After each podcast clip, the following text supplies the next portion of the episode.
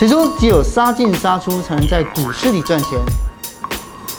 今年才三十六岁的纯股高手大侠武林，单押一档兆丰金，每年就领了近百万元的股息。关股它有个特色，对，我们可以从十二月的预算书先偷看答案。哦，然后这时候外资又很喜欢卖超啊，他卖超的时候，我们就偷看答案，就说哦，它的股价大概有多少？像如果我们看预算书还有那个获利 EPS 的话，我觉得。是我目前有在布局的部位啊，是，他明年真的有机会配发更多的股息。今天我们请他来现身说法，不只要手把手教你算出金融股的合理价格，还要大方分享每年三大布局时机，一起来听听他的说法。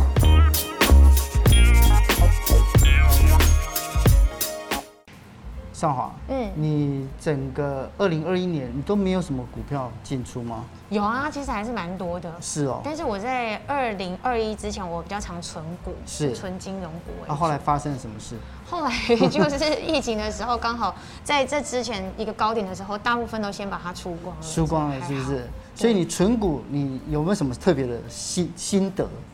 嗯，我觉得存股会比较有纪律啊，然后也会逼迫自己存钱，嗯、然后又可以。对啊，就是固定有一些配息的。是，那今天呢，我们就找到了被网络上的人称大侠的。对不对？然后兆丰王，对，靠一股兆丰金就可以领近百万的股息，我觉得实在太惊人了哦。真的，对，金融股、存股里面的王者就在这。这就这里来。其实我没有单押了，而且吼这些的股息，其实我都全部上缴给老婆。哦。就是因为股息，我就汇到那个信用卡的账户嘛，就是他每个月要什么信用卡要结账的账户，那我就跟就把那张卡给老婆说，哎，你一个月不要花超过股息除以十二，那每个月不要花超过这个就没。是啊，就是比较轻松的持有哦。所以呢，因为我每次呢，就是就是想到就存股，我每次拿出来跟大家来聊的时候，然后呃，前一阵子行情这么好，他是谁要存股啊？笑死人，对不对？对，大大家都急得乘风破浪。嗯，不过这一阵子开始震荡之后，哎，我们每个月开始思考说，这个存股到底是怎么样？那今天呢，哎，大侠有带你的新书来，是不是？谢谢，谢谢。股息 cover，我每一天，其实股息 cover 我老婆每一天，我也只敢跟她讲有兆丰金的部位。有啦，他他有他有 cover 你每一天啊，就是这个安泰座也很重要。对，安泰座，安泰做跟安安泰税差不多。对呀，对啊，其他资本利得的部位就不太敢跟她讲，因为其实我的资金有分两部分啊，一部分是存那个。长期投资 ETF 有半导体系列啊、大盘指数系列啊、跟车车系列。那另外一部分呢，就是以现金流哦 cover 主要为主，就是金融股。然后金融股就挑几档后，我比较熟悉它的股性来去做了。那你自己的话，目前手上还有兆丰金吗？我手上有兆丰金，有时候好多是兆丰王，兆丰王这样子。现在你手上有多少张？我现在手上有六百二十五张。六百二十五张。这种口说无凭，对，口说笑出来。一定一定要看这个。所以这是今年发放的股利，对不对？对，发放股利九十六万啊，然后缴了两万补充保费。是，喜欢九十四万，对对啊，非常喜欢。处理费十块。哎呀，真的耶。然后这边有股数嘛？对，六百零八张。六百零八张。那你你的目标，你原来就是你希望能够这种东西，真跟韩信点兵一样，越多越越多越好，对，嗯，越当然是越多越好啊，将越多越好，兵越多越好。那我其实没有什么目标，就是说。财富自由的公式其实非常的简单，它没有什么复杂的计算，就是我每年持有的市值要大于生活开销的两倍就可以了。比方说你生活成本一百万嘛，那你持有的市值每年增加两百万，就可以轻松了。所以我常说，一半呢我们 cover 生活所需，然后另外一半呢我们 cover 我们的资本利得继续利滚利，好把这个资产整个放大，因为我们要抵抗通膨嘛。暂 离职场啊跟退休族群，我们最怕就是被通膨给追上。退休族群，你看，暂暂离职就就退休，财富自由。也是擅离职务的。我我们讲财富自由，其实有分等级的。那我现在顶多是到 Uniqlo 买衣服不用钱，不用看钱。对，还没有还没有到怎么买房子那种财富自由。财富自由慢慢有等级的，就慢慢的往上走。不过其实大家大家都说你是兆丰王，那但是你自己说你不是，你不是只有单压。对。但是其实你在这个兆丰的这个部位，其实对很多人来讲，一般的这小股民来讲，已经算是重压等级。所以我只是觉得很好奇的是，为什么在这么多的金融股当中，你是独中兆丰金，而且听说你在这个选金融股的时候，你的心法也比较不一样。嗯。你不是看财报，也不是看它的本益比。对。那你觉得到底有什么让你那么觉得说兆丰是真的可以这样锁定的？看心情吗？不是，我其实很喜欢看大股东的动向，因为我们已经是对啊，我们是小股东嘛，那我们就看大股东的动向就好了。而股东不管是我们直接看他背后的这些十大股东的动向，像我很在乎就是选股三面向嘛，十大股东有谁？嗯，公司的转机能力跟各大 ETF 以及政府基金的涵盖度。那十大股东里面要有三个角色，第一个要有既得利益者，啊，第二个要有监督者，还有施惠者。什么意思呢？怎么知道？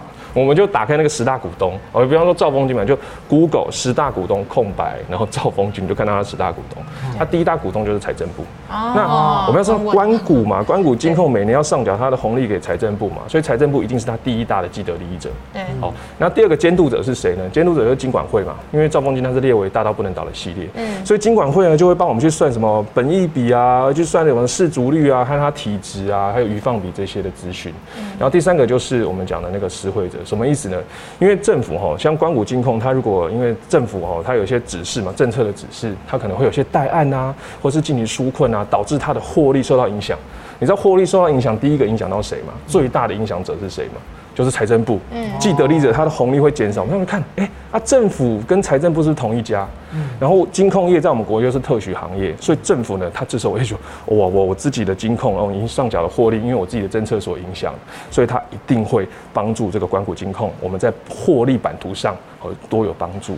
所以十大股东有这几个角色环环相扣，我们这个小股东就是躺着赚就好了，就看大股东去帮忙处理公司的事情。是，所以他不是不看财报，他是让别人帮他管。他看老板是谁啊？就是政府帮他，因为我们已经是股东啊，股东不管事，我们已经股东就不要当员工一样，那员工还要整天去算，太累了。我们就看背后哪几个有实质它的政策影响力的股东。是，可是我觉得关股的关股的单位啊，并不是每一个都这么好，像有一些就是说像我，我们看到说以以前说台肥、台糖这些，以前的更早。之前有好多像跟国营企业有关系，也有关股啊，可是他们公司的这个营运能营运跟它的获利就没这么好。是的，所以我们有时候还会看，哎，这档股票或者这档关股呢，它在股灾或者在震荡回档的时候，它的股价稳定度是多少？也看它转机能力。对，看它的转机能力。所以你看嘛，像兆丰金，它去年股灾它跌到四年线，我们打开所有的金融股，它是跌幅最少的。那跌幅只有到四年线，它最稳定。没有，也不是说它就什么什么好棒棒啊。其实我们这时候呢，我们可以去看其他档股票，像元大金、和固金、玉山金，还有是台泥嘛，还有跌到十五年线跟十年线。所以这时候我们可以怎么做呢？我们就把那个兆丰金啊，跌到四年线很稳健嘛，我们调整部分的张数，调整部分的资金到跌比跌幅比较深的一些股票上。对，用四年线换十五年线，十年线非常的划算啊。嗯，所以我们平常就是投资这种稳健型的股票，然后呢，再研究哎其他档的金控股啊，其他档官股或是比优呃一些绩优股，它的一个合理竞价在哪里？所以就趁股灾的时候，我们稍微调整一些部位过去。是，四年赚十年，太划算了。是，可是最后一个我看不懂，最大的 ETF 跟政府基金的涵盖度，这是什么意思？哦，就是我们想看一档股票嘛，我就直接拉开，哎，想说。哎，这档股票如果那么好的话，财报那么好的话，那应该大股东要买它才对啊，嗯、对不对？像比方说有些前阵子不是有什么面板嘛，航海王系列嘛，嗯、我们看它不是财报很好吗？可是财报很好，我们就想说财报好，那你大股东的动向是不是比较重要？因为如果财报那么好，大股东不买，是不是大股东看到的东西跟我们不一样？嗯，所以哈，我就会看那个政府的基金啊，像什么劳退啊，什么台大校务基金这些长期持有的部位，还有寿险、储蓄险的部位，还有那零零五零、零零五六、零零七零这种重大的这个重要的这个 ETF，它到底有没有持有这张股票？啊，如果大户都持有了，因为他们毕竟是专业操盘手，比我们这种非专业操盘手来的专业太多了，所以我们就借由他们的专业哦，借力使力，我们跟他一起同行啊，就做长期持有。所以其实非常极简风，我们就直接去看大户 他们买什么，他们买股的一个逻辑思维，我们就跟他一起做长期持有。你就让我想到那个吸盘鱼，你知道吗？它就跟在那个鲨鱼的下面，对，就好了。对，还是有些碎末可以吃到 这样。碎末我们就可以过好日子。对对啊，就极简风。对，可是我刚看到，就我刚书翻了一下，就发现就是说，其实跟着。就是你，比如说，你要投资标的物的形式力来操作，这个很重要，对不对？对，没有错，我们就可以去理解这个呃股性它的上下的波段啊。那赵峰金其实关股金控投资的形式就差不多这样了。十二月哦，财政部的预算，我们可以先偷看答案。然后一月呢，公布这个 EPS 嘛，呃，十二月公布 EPS，我们整年就可以算出来。然后四月董事会召开，八月除息跟九月发放股利。嗯，其实这种，股价怎么推算？股价推算非常简单，关股金控就三招：EPS 乘上盈余配发率，然后再除以近几年现价的一个除息前的现价值利率。嗯。所以其实像是一般人可能要到四月董事会召开的时候才知道这个股利大概多少，但是呢，你的方式你可能会在去年的十二月或者是当年的一月的时候就能够去算它今年的股息啊，还有它的合理价位大概是在哪里。对，我们就上网找那个财政部预算书啊。确切怎么算？确切怎么算？非常的简单，极简风。上网 Google 财政部预算书，好就出来了。好，打开就看这个部分啊，你就看财政部持有的股数有多少，跟这边呢，那财政部预定的编内预算有多少。那我们就知道嘛，呃，分子放什么一八点六亿元，嗯、然后分母呢就放股数，我们就可以知道单位股数会发多少钱。嗯，那这是我去年去推算，每股配一点六二元才能达到达到这个上缴国库的目标了。那、哦、最后它是发一点五八，其实都差不多。对。但这样的好处是什么？像去年十二月啊，那时候哇，那个金控股被杀乱七八糟。可是我们看，哎、欸，它会发一点六二，我们再除以它这个近几年现价值利率五趴，一点六二除五趴，大概是三十二块。可是那时候它杀到二十九块、二十八块、二十七块，我们就知道哇，它有机会到三十二，我们的获利区间就出来了。所以你会发现一件事情哦，哎，也许很多人会觉得二十七涨到三十多，获利不多嘛，对不对？报酬率不高嘛。其实重点就是我们已经很确切知道这档它可能非常有几率去涨到那个价位，我们这时候就干嘛？我们就可以加大资金下去。嗯，像有些人喜欢讲投资、讲报酬嘛，他报酬可能一百趴、两百趴，可是他只敢买一张，用啊。那有些人投资报酬，他知道，哎、欸，这个是一个很稳健的一个方式，我们加大资金下去，我们市值增加的更快。所以投资哈，我们要看的是市值增加的速度，而不是看报酬率。是，好，因为行事历十二月过，接下来就是一月，嘛一月要干什么？如果说我们是一月才进来的人呢？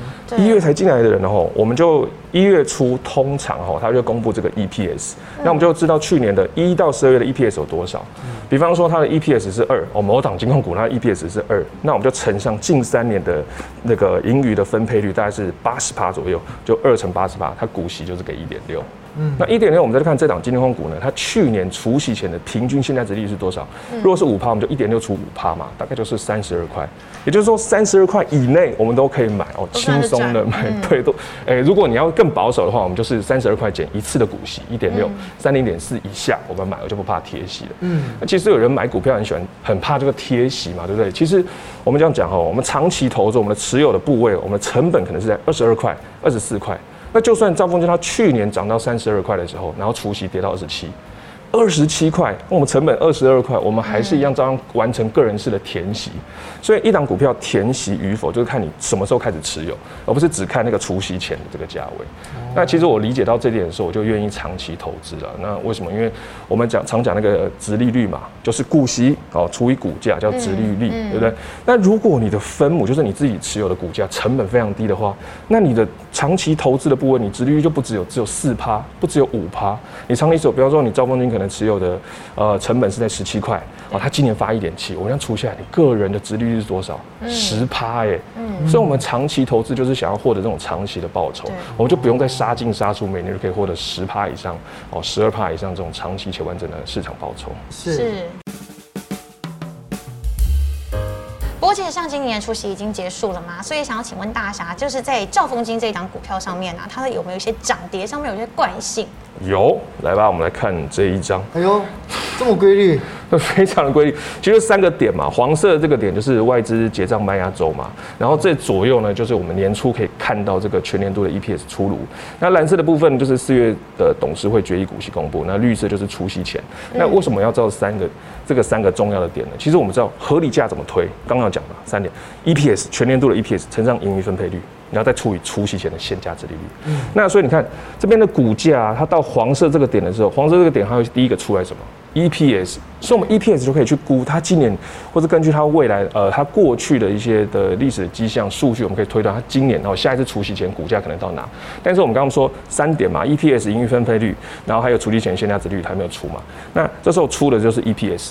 可是我们还不知道它营运配发分配率是多少啊，所以我们要直到董事会的时候，他决议才知道哦，今年发多少股息，我们才知道他今年会有有配多少的那个盈余分配率嘛。嗯，所以股价来到这边呢，就会来一个起涨。对哦。那如果你是想要做短期的价差投资人呢，就是非常的简单，你就在十二月这个外外资卖压结账中，你就看你手上哦，或是说你想要买的这个金控股，它今年的 EPS 有没有超过去年的同期？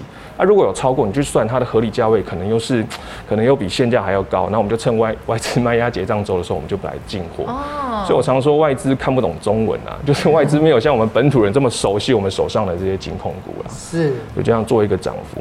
那绿色这个部分呢，就是除夕前我们会观察一到七月累计 EPS 有没有超越去年，因为很多人会问说，哎、欸。他手上这个持有的部位已经赚了十八趴了，十九趴的，他要不要获利了结啊？或者说他很担心除夕会有贴息卖压的情况，那这时候我们就要看了，所有的股价都来自于它的 EPS，它如果营收比去年还好，就代表它明年配发的股息会比今年还多。那现金流越多，同等的资本利得会比较高，就是我们的股价会涨。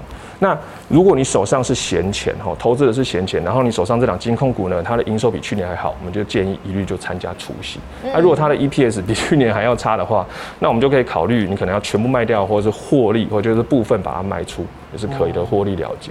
是，可是，一般的观众啊，就如果看到这个影片的时候，其实已经来到了今年第三季，甚至是第四季了。那既然如此的话，小资主要怎么样去布局呢？哦，非常简单，长期投资，首重心态，就是我们资金做定期定额就好了。第一个哈，我们用四年打造这个兆丰金持股部位。第一年哦，我们就练心态。将所有闲钱在除息后呢，分批买到明年四月底。嗯，因为四月底董事会就公布股息是多少，他就来到最后一个起涨坡，我们就不要在除息前再硬把这个资金大量买进去了。嗯，好，那第二年呢，你拿到股息之后呢，我们把股息跟你这一整年所赚的闲钱分批买到年底，加大你的部位。对，加大你的部位，而且一月初如果你持有这档金控股，它的 EPS 非常好，营收非常好，它一月就会造成一个起涨的一个行情。那我们第三年呢，哦，你就拿到。股息啊，就立刻把股息跟闲钱就直接买进去了，因为你已经非常熟悉这个长期投资跟这档股票的一个股性哦，你对它任何下跌你都了然于胸。那我们就拿到闲钱，我又看哦，它的 EPS 有超越去年，好，我们就全数的买进。嗯，那前提来说就是说，你可能还没有到达退休了。那如果还没有退休之前，或者在你职场之前，你拿到股息就是闲钱嘛，那我们就闲钱再买入，这样非常的轻松。那第四年呢，就是在之后应该是第 N 年的情况了，就是已经要哦股息的一半，我们。继续投入市场，那股息的另外一半就是拿来 cover 生活。就第四年以后就是这样操作了，呃，对，非常的轻松，因为就是一直各种在填回去、填回去的概念而已。对啊，对啊。可是我觉得在这里有一个有一个奇怪的地方，哦就第一个就是，如果是你的话，就是如果说有有价差波动，对啊，因为你如果像这样这张图，它的涨跌惯性就这么的明确，你为什么不做价差？因为这笔放的是闲钱呢，而且我实在不知道它可能卖掉之后，它可能又起涨。比方说，我最常讲啊，你如果二十六块买，它涨到三十块。卖掉对不对？我们是不是有赚二十六块到三十块？我们赚四块钱，我们赚到爽爽花了。那之后它来到三十一块、三十二块，我们就急于回买。我们想要买回同样，像我要今年持有六百张除息嘛。那如果它已经涨幅那么多了，然后我要买回一样的张数，那这时候营业员会打电话给我说：“哎，你要补钱哦。” 哇，怎么怎么回事？我不是有赚钱吗？怎么要补钱？这个就是被轧空的情况。所以如果我真的很强，又用不到这笔钱，然后你又急于想要卖卖出的话，其实蛮建议你就到处去看房子吧。我们就看我们的长期投资的部位哦，跟这个买房的投机款能不能到达了，然后到达我们就直接我们卖出哦，去换房，资产换资产，现金比较不会被嘎空。是，可是这边我有个我有个问题要问你，第一年练心态的时候，把所有的钱在除夕之后分批买到。明年的四月底是，可是分批买是，所以闭着眼睛就买，闭着眼睛就买，这样我就是闭着眼睛，所以就不用管它高低涨幅这样子，反正就是有钱就买，有钱就买。对，重点是有闲钱就买，定期定额嘛。哦，对，其实闲钱的控制非常重要，就是我们会有时候打开这个基保一存折啊，我们就看从以前到现在，我们有好多档股票，其实持有到现在都是赚钱的。可是我们为什么在它涨之前就卖掉呢？是因为我们对它股性不熟，我们闲钱的控制也不熟。哦，所以在它股性这个震荡的时候，我们就不小心就把它卖出了。是，所以其实哦，如果会资金控管的话，定期定额不看这个价格，我们不要太贴近市场，人人都是股神呐、啊。那如果在这样的情况之下，就是因为我们刚听很多兆丰金嘛，对。对，那这个方法只有在招丰金适用吗？可以适用在其他的地方吗？这套逻辑其实是逻辑嘛，适合每一档绩优股。对，那关谷金控大概就每年这种特性了。是，那你用这套方式去做每一档的金融股都是赚钱的吗？还是也曾经有吃过亏？有，我曾经在国泰金上面赔了三十万。国泰金怎么？国泰金三十万？曾经啊，因为我买进它的时候，它有下杀。哦，下杀我对他股性不熟，我对他背后这个大股东的动向也不熟，所以我就那时候就算了，我就直接把哦这档国泰金赶快哦亏损出清，把同同样这笔资金拿去买我比较熟悉的兆丰金。是，所以如果我们单看国泰金是赔钱的，是亏钱的，但是如果你是看国泰金转兆丰金这个过程，那我们是赚钱的。是，所以我才说那个股性的周期我们要非常的熟悉。他是一个专情的男人。是，可是我觉得这里面就是你你就喜欢同一个类型的女孩子，或者喜欢同一个类型的男性嘛，对不对？就是你了解。说这样子的人的个性是什么？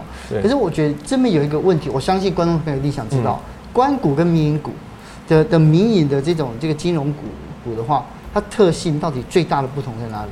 其实最大的特性哦，其实他们特性都统一了，就是我们看的 EPS。你看这个关股金控或是民营的金控，它只要现在的 EPS 有超越去年同期，我们就轻松买。定期定额买。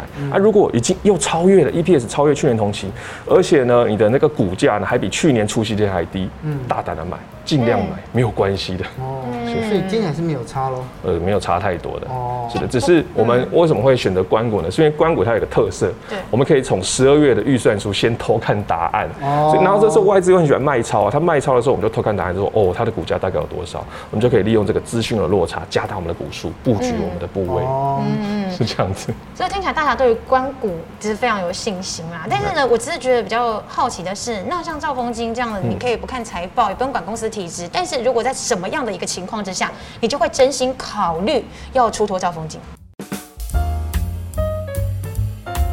第一个哦，就是如果它不再是外汇龙头，也不再是关谷王者，我我可能就会考虑出清了。然后还有就是说，哎，如果我这笔的资金，哎，我看了有些的投资的标的哦，那个报酬率可能会比它高的时候，我也许就调整调整部部分的张数去我想要买的标的上了。也就是可能像房子的头期款啊，这样之类的长期部位。是，嗯，好。那除了兆丰金之外，是有没有其他的金融股也是你有在观察的？呃，像如果我们看预算书还有那个获利 EPS 的话，我觉得一那个合库金还有元大金是我目前有在布局的部位啊。是，他们明年真的有机会配发更多的股息，然后股价也变多。对，可是元大金呢？因为最主要就是那时候它好多的这个基金或者 ETF，有很多金融商品。对，对，可是在今年的下半年，我看起来好像已经利空出尽了。